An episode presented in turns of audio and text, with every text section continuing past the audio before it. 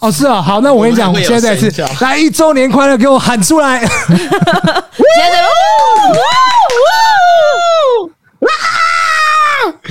好，这个我一定剪进去，有没有很疯狂？这个我一定剪进去，剪在开头的地方吗？对，这剪在开头。我跟你讲，小新他会把刚刚那个啊，然后剪在最一开头，最一开头就是他听众按 play 下去的时候，就听到你这样啊，对。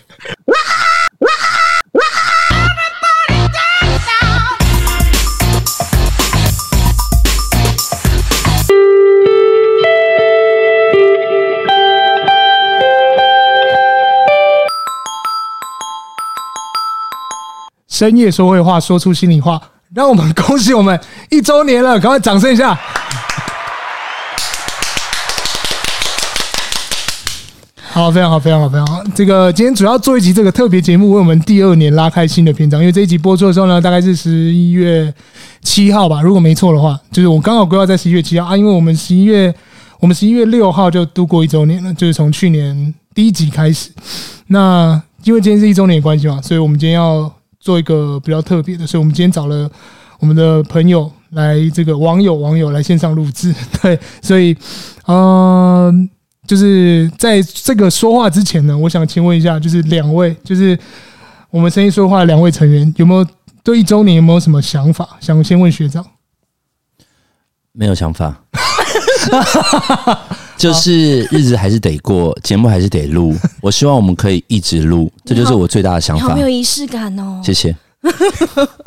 那学姐呢？我嗯，你说对于一周年吗？还是对于我现在当下？现在当下也可以啊。我现在当下就是我很想要推拿哦。为什么？因为我昨天看了那个四楼天堂哦，然后我就把四集看完之后，就是只有一个感想，就是。好想好想要推拿，好想要打电话预约哦。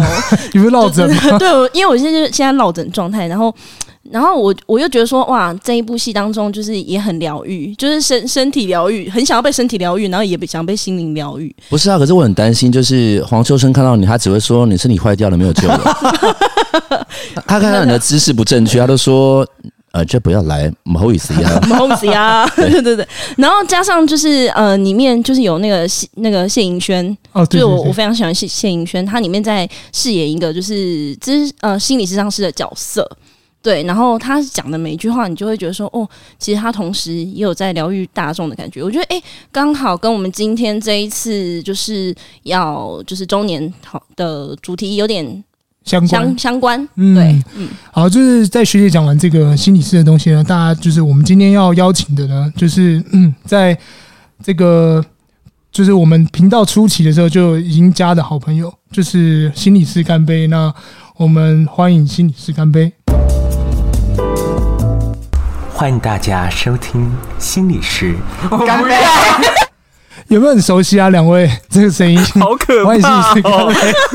哇，你怎么会有这个音啊？我觉得我要哭了，这是黑历史哎、欸！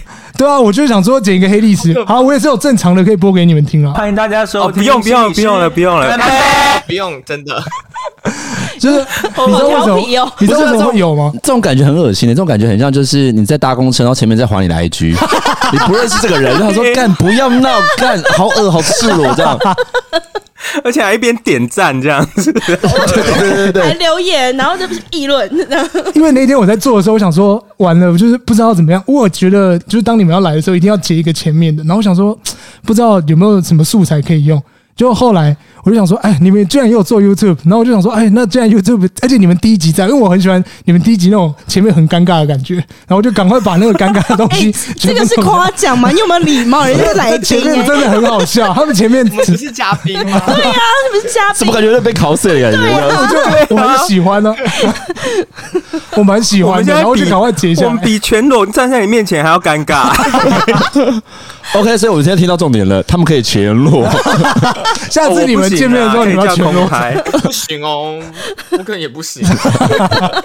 还是你们戴面具然后全裸，我们就不知道那个哪一位是哪一位。谁谁？对对对对，对。欸可能要有钱，他有考虑，考虑，他有考虑了，他考虑了，要抖内，要抖内，还要抖内，好好好，这个欢迎这个两位宝跟空拍来到我们节目，欢迎新一次干杯，耶，欢迎。欢迎，耶，我们也要一周年了，耶，对，你们一周年是十十一月对吧？四号吗？我记得，其实我没有看呢，怎么办？我记得没错，是有仔细算过。我记得你们只差我们四天呢，所以就是差不多是差不多时间。嗯，我们是差不多时间开播的，对，所以这个也恭喜你们一周年，帮你们掌声一下。欢迎大家收。刚按错是不是？好调皮，按错，这边会不会剪掉？不会，不能剪，不能剪，按错太好笑了，按错。这绕赛直播都要有一次绕赛，对，那呃，首先首先呢，就是为什么会邀请心理师干杯呢？原因就是因为我们当初是因为在 IG 上面看到我觉得很有趣就加了，因为我有一些心理师的朋友，然后那时候需要一些同温层，你也知道，就是创作者嘛，所以我们在然后后来在互动上面也很好，然后因为我们又是以讲绘本为主，就是这个部分会碰触到比较多议题，所以我们这次决定就找他们来聊。当然，就是在他们节目中呢，也常常用电影去。做连结啊，譬如说像去年的国片，他们就做了蛮多主题，就是有孤味啊，刻在你心里的名字，甚至像最近有，呃，今年有做小丑嘛，然后甚至后面还有一些，我记得没错，应该是呃八九月的时候做了成瘾月这个主题，然后还有甚至呃跟就是同志大游行做了一个比较不同的主题。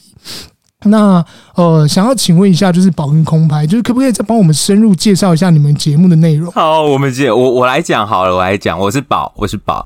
然后我们节目基本上是一个由心理师还有心理人，其实就是我们都通常都是同学或者是呃学长学弟妹这样子的一个关系啦。然后我们就是平常就很习惯在呃可能在我们嗯下课之余，我们就会聚起来一边喝酒，然后一边在那边聊。聊某一些心事这样子，那除了当然可能会在那边讲一些乐色话以外，然后也会聊到一些关于现在正在发生的事情，我们看的东西等等的部分。然后我们就觉得，诶，这些东西其实还蛮有趣的，然后也都跟心理学很相关，所以我们就想说，诶，那也许可以用这样子一个 podcast 的形式来跟大家见面这样子，所以就有了这个频道。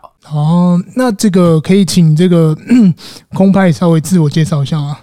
我我现在我现在突然觉得有点不知道，为什么要叫空拍啊？我还蛮蛮好奇的。对啊，为什么要叫空？为什么要叫空拍啊？我记得那个时候好像在选名字的时候，好像那时候就是我有一些其他的名字，就平常的绰号什么的。但后来好像我们在试录或试聊的过程当中，很常就会出现像刚才那个牌子。突然就是我讲完话之后，大家都不知道。我懂那空拍的意思了，我懂了，我懂了，我懂了。留 白的感觉，你也可以叫留白啦，或者你可以叫凝结啦，因为刚刚的确有空气凝结在三秒。我想说，哎，谁要接？哇，你们开 开始不是因为网络的关系哦。对不起，抱歉。对，不是因为网络讯好不好？哦，对对对，说后来这个名字就诞生了，这样。所以他刚其实就觉得好像也蛮顺，默默在介绍自己了。他用刚才的动作哦，他用刚才的空拍让我知道，对，他就是空拍。对，不是没有，可是我刚刚其实没有考试。我刚刚其实觉得说，这个东西反而是在节目的节奏一个最需要的东西，因为你要当我们一直在讲话的时候，如果忽然不讲话，你知道以前要我现在在教书啊，然后每次就是我只要放下麦克风不讲话，我跟你讲，全班会跟着安静，真的哦。对，然后这时候大家你的话语，你的话语权才会拉回来。然后大家才会更 focus 在你讲的话内容，所以空拍是想要拿他的话语权。哇塞！你把他心理状态就是讲出来哦。我们今天都我第一年来都没有发现。好了，等我们都让你讲。节目时候，对，我们在节目时候说出心里话。你今天讲出来了吗？谢谢大，你们让我说出心里话。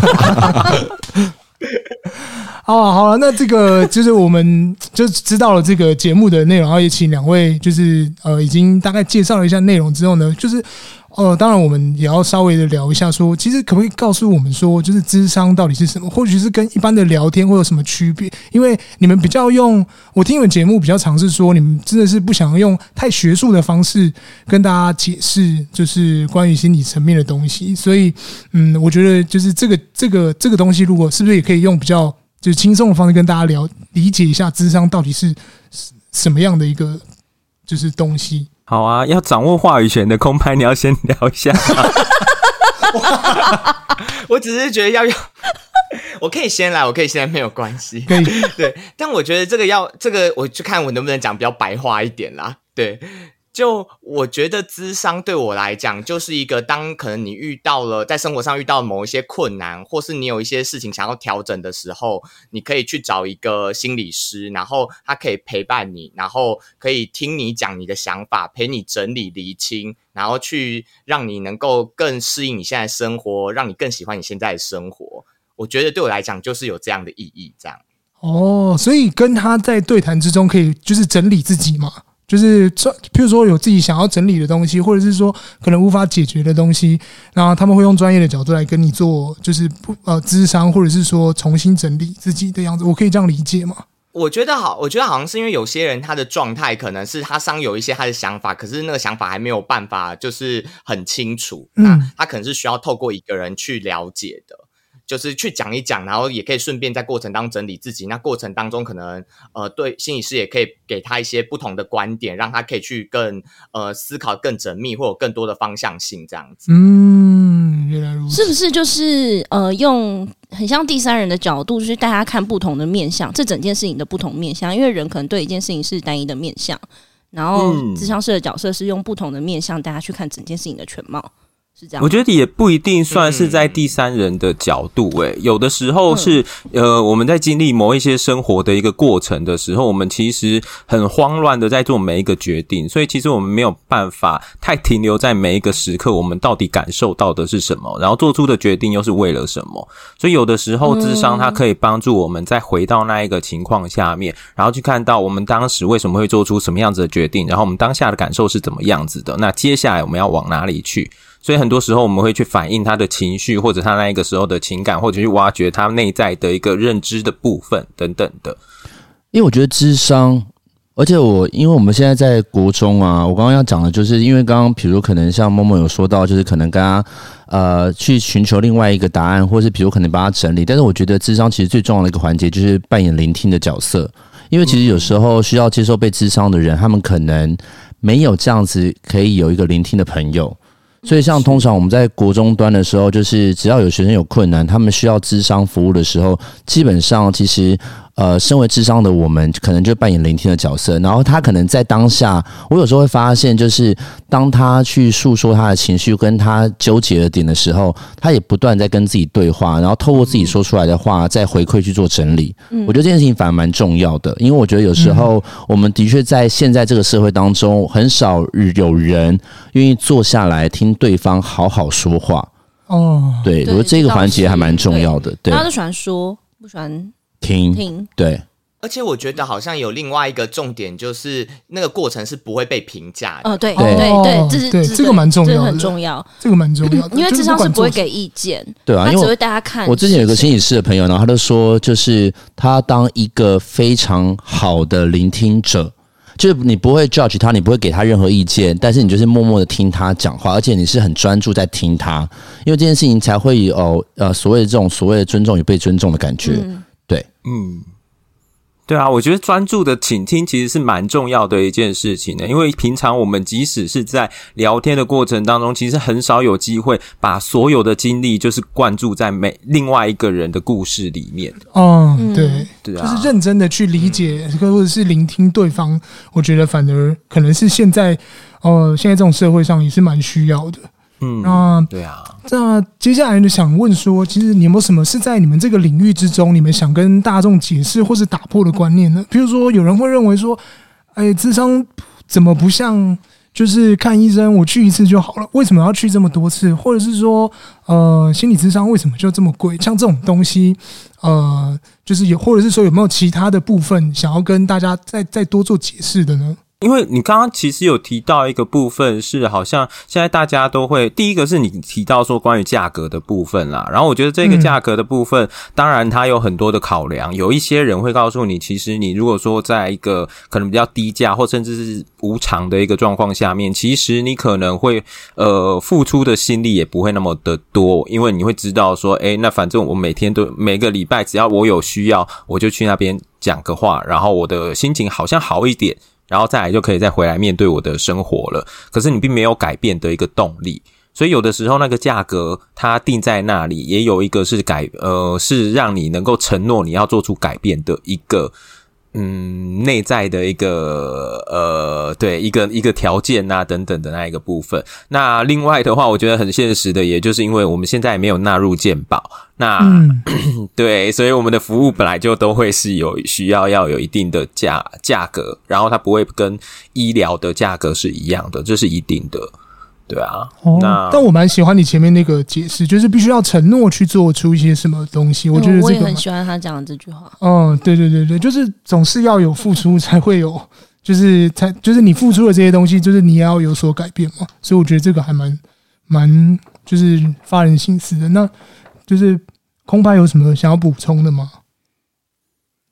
哦，我觉得刚才我听到另外一个部分，就是为什么。不像看医生一样一次就好这一件事情，就因为我觉得就是就像我们讲，我的感觉是，比如说我们去看医生，可能是看可能是生理有问有状况，然后我们去看，然后我们就会吃药。但我觉得同样的，你去看心理，就是你去看心理师，那也是可能代表你心里有一些可能你想要处理的一些状况。那对我来讲，我觉得心理的状况有时候并不是可以这么的快速可以的，因为像我们习惯也都要。也都好像不是听说好像要几天啊，一两个礼拜后才能够养成。嗯嗯，所以我觉得就是那个次数会比较拉长，也是因为我觉得有时候我们内在的一些习惯啊、一些想法，它实际上是需要长时间的陪伴跟讨论，然后才能够做改变、稳定的这样子。嗯。我觉得可以把它想象成慢性疾病诶，就比如说像什么高血压啦、糖尿病啊等等的，因为那就像我们一般的时候，我们的饮食习惯或其他的习惯，它其实一直伴随着我们，所以我们去看病的时候，我们也不会想想象说这些慢性疾病可能它经过吃一次药、打一针，它就会好了。那我觉得心理的疾病其实有很多时候是这样子，因为我们很习惯用什么样子的方式去思考，然后应对我们的生活了，所以我们要去调整这一些部分。其实也是需要要蛮长的一段时间。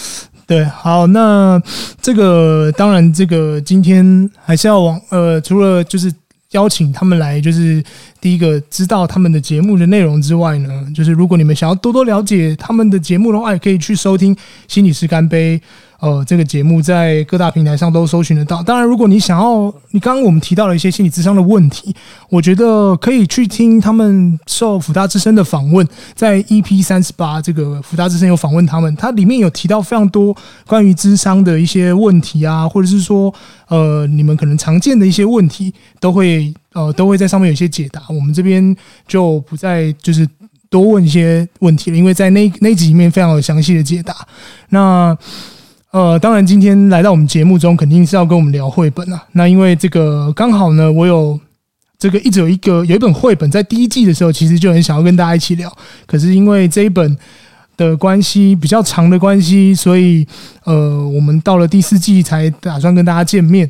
那因为在这本绘本中呢，有非常多值得探讨的主题跟故事内容。所以在过程中，我觉得多少或许跟我的成长背景有一些共鸣，所以想要把它介绍给大家。这本书叫做《一年甲班三十四号》。那主要发现的，主要发现这本书其实是在呃，我在一个 YouTube 叫做 Soul Life Box 台湾原创现场的小球庄娟英的专访。他在这本这个访问中提到这本书，他觉得给他蛮多启发。当然，那在他的呃，日后他也跟这本的作者有做一些合作啊。那我们呃，如果单纯呃就这本书的的呃来看的话，它其实已经是一本十五年前的图文书了。但是如果放到现在的话呢，就是或许时空背景会有不一样的。呃，差别，但是呃，我觉得它的本质还是没有变，就它还是会在呃，还是这些这些问题还是存在于，就是我们现在无论是教育现场，或者是呃我们现在的社会里面。那简单的介绍一下这本书，叫《一年甲班三十四号》，然后文跟图是恩佐，都是恩佐做的。那恩佐是一个笔名，它是取自于就是天使的英文谐音，它同时也是感谢生命中帮助过自己的人。他现在有一个有两个 FB，如果你去找他的名字的话，那一个是他自己的就是图文的创作，另外一个是他是泥人的创作，叫做 Angels Art，是专门做这个泥人的，这个也是他的呃算是作品，大家有兴趣的话可以去看看。那同时，他也有尝试着一直在推出新的图文书。那我觉得我们以后也会再介绍他新的书。那出版社呢是时报出版社。那出版日期就像我刚刚讲的，他的出版第一次是二零零六年的十一月十三号，呃，真的是距今蛮久的书了。然后他的试读年龄是呃十岁以上自己读，所以他其实跟我们以前介绍的书有点不一样，是因为呃我们以前介绍的。书都比较偏向要大人带着小孩读，然后或者是说，呃，比较童趣一点，甚至有些呃没有像这本书给我们，就是看完之后可能会有一些压力呀、啊，或者让你觉得会有一些反思。可能其他都是比较小小，但因为这个的这这个的这种黑暗感比较重，所以就是我们就直接进入这个探讨主题。我自己看，哎、欸，默默你自己看完这一本书的感觉是什么？我觉得。我自己觉得，嗯，就是深有感触，就是尤其就是最后，我如果单纯就是你画的，再讲你故事，你的自传，我的自像 我的自传很多本，就是我们节目《逃家小兔》也是他，对，就是太多自传，但是我觉得是呃，让我让我自己心里感觉到，就是可能有的时候会觉得，呃，就像书上讲的一样，有些话可能自己都讲过，然后会觉得有那有因为就是他。他画了这个故事之后，你觉得跟你很像而疗愈到你吗？还是没有？有有有，一定有。就是大概在后面他面对他自己的时候，尤其是在就是中后段吧，我觉得有。可是因为前面的我没有经历过啊，所以还好。我你你刚刚讲说这本书跟就是呃以往我们在讲的绘本不太一样，就是因为可能一本书到最后可能会给我们一个很正面的启示，就是你会知道说哦，人生很美好还是怎么样的。可是我觉得这本书就是很适合。自己一个人坐在那边静静的把它看完，然后你就是心中有很多东西，嗯，是也讲不出什么，然后你就觉得说天哪，人生啊，我到就是反思，对对对对，你就觉得不会说哎、欸，Marco。应该是说，就是 我刚刚有点烟嗓，就是应该是说会消音，在消音哦，大家就是，对我现在就是一边点烟呐，然后一边在讲这个话。应该我看完之后啊，因为我其实就是还蛮快看的，但是我觉得有几段文字，我就我蛮感触蛮深的，因为我觉得它其实会有点像是。呃，就像刚刚坤说到，他很适合一个人读完这本书，但是读完之后他不会有个立即性的反应，但是我反而会觉得他也会，他会让我产生一种就是原来我不孤单，然后你的问题我也有，你的疑惑我也有，然后我想我们都是三十四号，就是这个东西会让你呃借由这本绘本产生另外一种慰藉，这样。对，就是 好无聊。对，不要理他。对，然后反正，所以我觉得说，想讲这句话，在里面当中的话，就是因为当然我们都，其实我觉得这种感觉，其实我们多多少少都会有的原因，是因为我们就待在这一个土地上，那我们就知道教育其实都是蛮雷同的，不管今天啊、呃，你是从联考考到统测，还是从学测考到什么职考，基本上就是我觉得。台湾的教育一直换汤不换药，然后一直没有办法，就是做做到真正的事情发展，或是因材施教。所以他其实他也提，他也透过这本绘本，你也带出了就是这样子的一个窘境跟盲点这样子。那刚刚默默也说到，这本绘本其实很久就有了嘛，对不对？对，那对，应该可是因为过了这十五年之后，就是面对到我们现在的教育现场里面，还是会有这样子的学生遇到一样的问题。他还是会丢出一样的疑问。他说：“老师，为什么我喜欢画画，我就一定要参加比赛？”嗯，对。然后或者是为什么我不能单纯的画画吗？我觉得开心的画画是因为我从画画当中得到开心。但是如果今天是为了比赛而画画，我不开心。因为的确就有学生跟我讲过一样的话，就是我曾经有站在一个鼓励的角度跟他讲说：“诶，我觉得你画画画得很棒，你可以参加比赛。”那后来他也我也问他的意愿，但是后来他的答应来自于他。他喜欢我这个老师，所以他希望可以顺着我的期待去做这个表现。但后来他还是觉得这样子他不开心，所以后来才透过顺着你的期待。对，那后来他就透过他们导师跟我聊，他们说：“诶，那个某某某他其实不太想参加比赛。”那我就刚想说：“诶，那他其实可以跟我讲，因为我真的只是鼓励他，我并没有强迫他，因为我当然知道。”现在的学生其实他们的自由意志非常的强烈，嗯，就他要就要，不要就不要，对，就他们没有办法像以前我们那个年代，就是会用一种威权式，然后上对下的呃规范，然后就一定得参加，一定得考试，一定得怎么样这样子，对。嗯，那其实我们刚好就挑，就是它有四个部分嘛。那我们直接挑，因为学长刚刚讲到这个第二个第二个 part，所以我们直接挑这个小男孩跟瑞珠老师的这个部分。那因为这一部分的故事大纲呢，大概是这样，就是小男孩就是遇到一个老师，这个瑞珠老师发现三十四号很会画画，然后甚至赞美他，鼓励他，让他参加画画，这完全就是刚刚学长讲的东西。然后可是因为这个三十四号，我觉得画画。是有创意的东西，可是他不想要为了画得奖而画画，所以瑞珠老师开始要三十四号去参加画画比赛，小男孩就不了解，后来他就一直逃，一直逃，逃到老师放弃他，到他失去耐性。三十四号说，后来老师也放弃了自己。我觉得这边很有趣的是，就是我想请问，就是刚是谁？刚是谁先讲？应该是先换我先讲，先换我先讲吧。对，好，就是三十四号老师放弃了他，对，老师放弃了他自己。你觉得，呃，在这样子的过程中，你觉得就是老师放弃了他自己这一句话，到底代表你觉得他是怎么样放弃自己，或者是你有遇过这样的状态吗？你说老师放弃他自己的状态吗？就是文章当中有有呃图文书里面有一句话说，最后瑞珠老师也就是放弃了他自己。嗯嗯嗯嗯，然后默默可能就很想了解说，哎、欸，那那，因为他刚刚其实有我们在讨论的时候，他也有这样说，哎、欸，学姐，那个你觉得他放弃自己到底什么意思？这样子，对，嗯，哦，因为我那时候对这一句话，我的感受，我我自己的感受比较没有那么深刻，哎，对，还是绑娘先救我一下，这样子，嗯 哦、好，我们可以轮流，我，我其实。我其实刚刚在看的时候啦，我那一个时候在看的时候，就是对于瑞珠老师他放弃自己的那一个状况，我觉得好像可以回应到刚刚 Marco 讲的一句话，就是我们每一个人好像都是三十四号。对我来说，嗯、对啊，那瑞珠老师他好像一开始的时候，他也怀抱着热情，他是一个年轻的老师，他很希望能够把每一个小孩，就是看到每一个小孩的优点，然后把它放到他们应该要在的那一个位置上面。然后他是热呃很有教育热忱的，可是他接过经经过了这么多的是现实的打击啊等等的，然后到最后就放弃了他原本在教师这个位置上面的一个热情。我在猜他所说的那一个状况好像是这个样子，所以好像、嗯、对啊，好像也是一个就失去了自己，然后必须要去融入这个社会的另外一个另外一个例子吧。我那个时候在看的时候感觉这样。哦他他会不会也很像是说，因为瑞珠老师想要用不同的方式对待三十四号，结果没想到三十四号就是反而很不受控。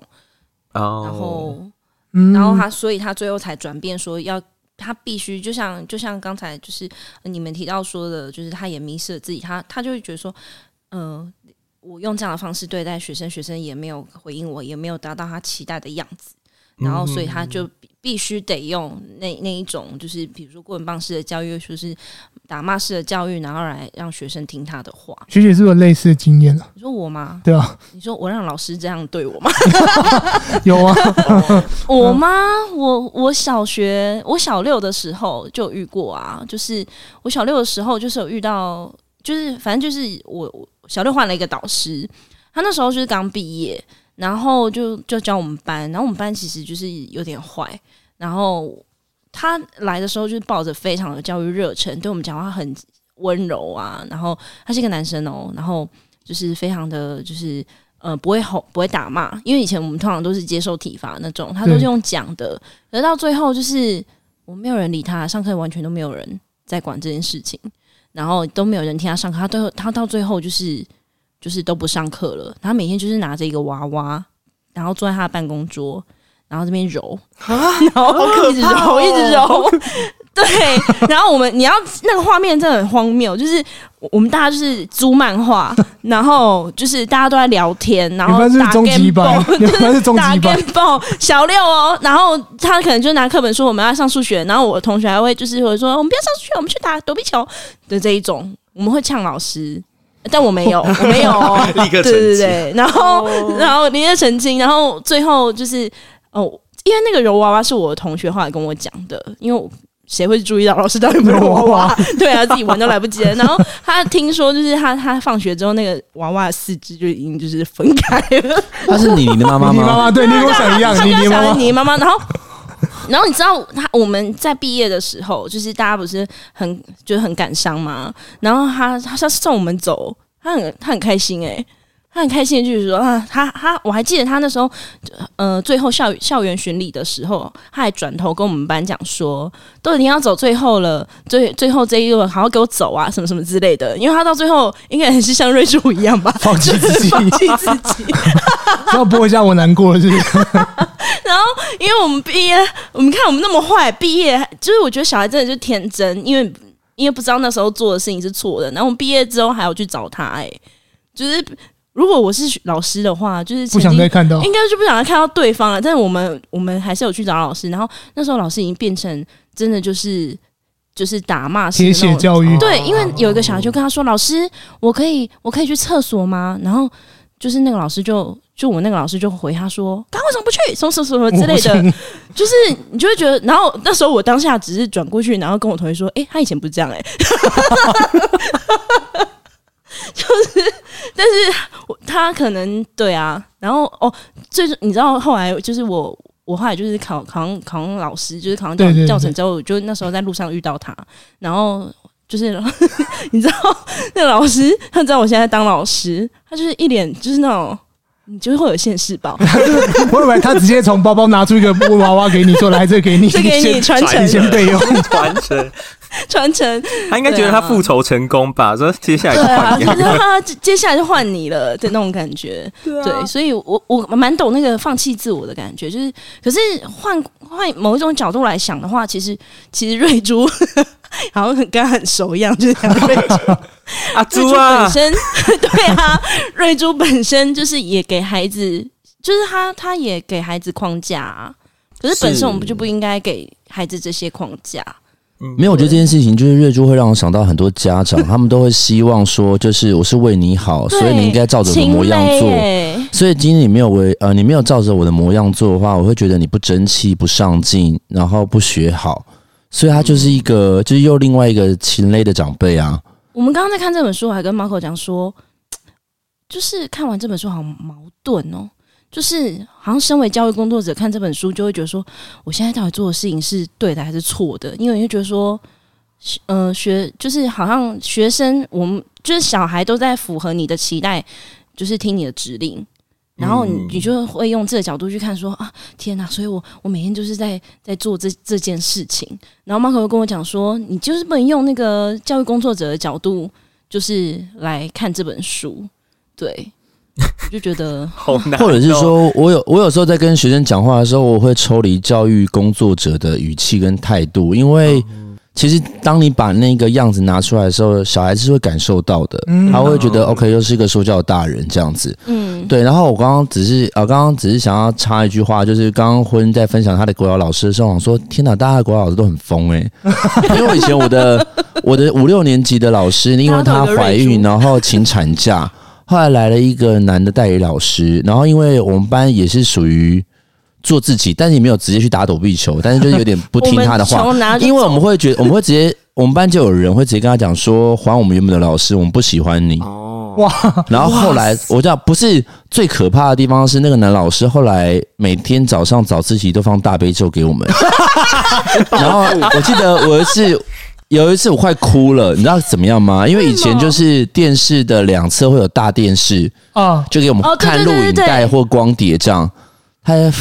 他放下地狱的影片，然后他就说：“你们这些人不学好，你们都会下地狱。”哦，然后接下来他们真的会讲这种话。接下来他就在黑板上面开始抄佛经这样子。然后最可怕的是那时候小六毕业，我想说我终于脱离了他的那个，因为我觉得他长得很怪。然后他就每次都会用一种喃喃自语，就是他在跟你讲话，可是他会就是转身以后，他里面就是谁谁凉，可是那个谁谁凉是。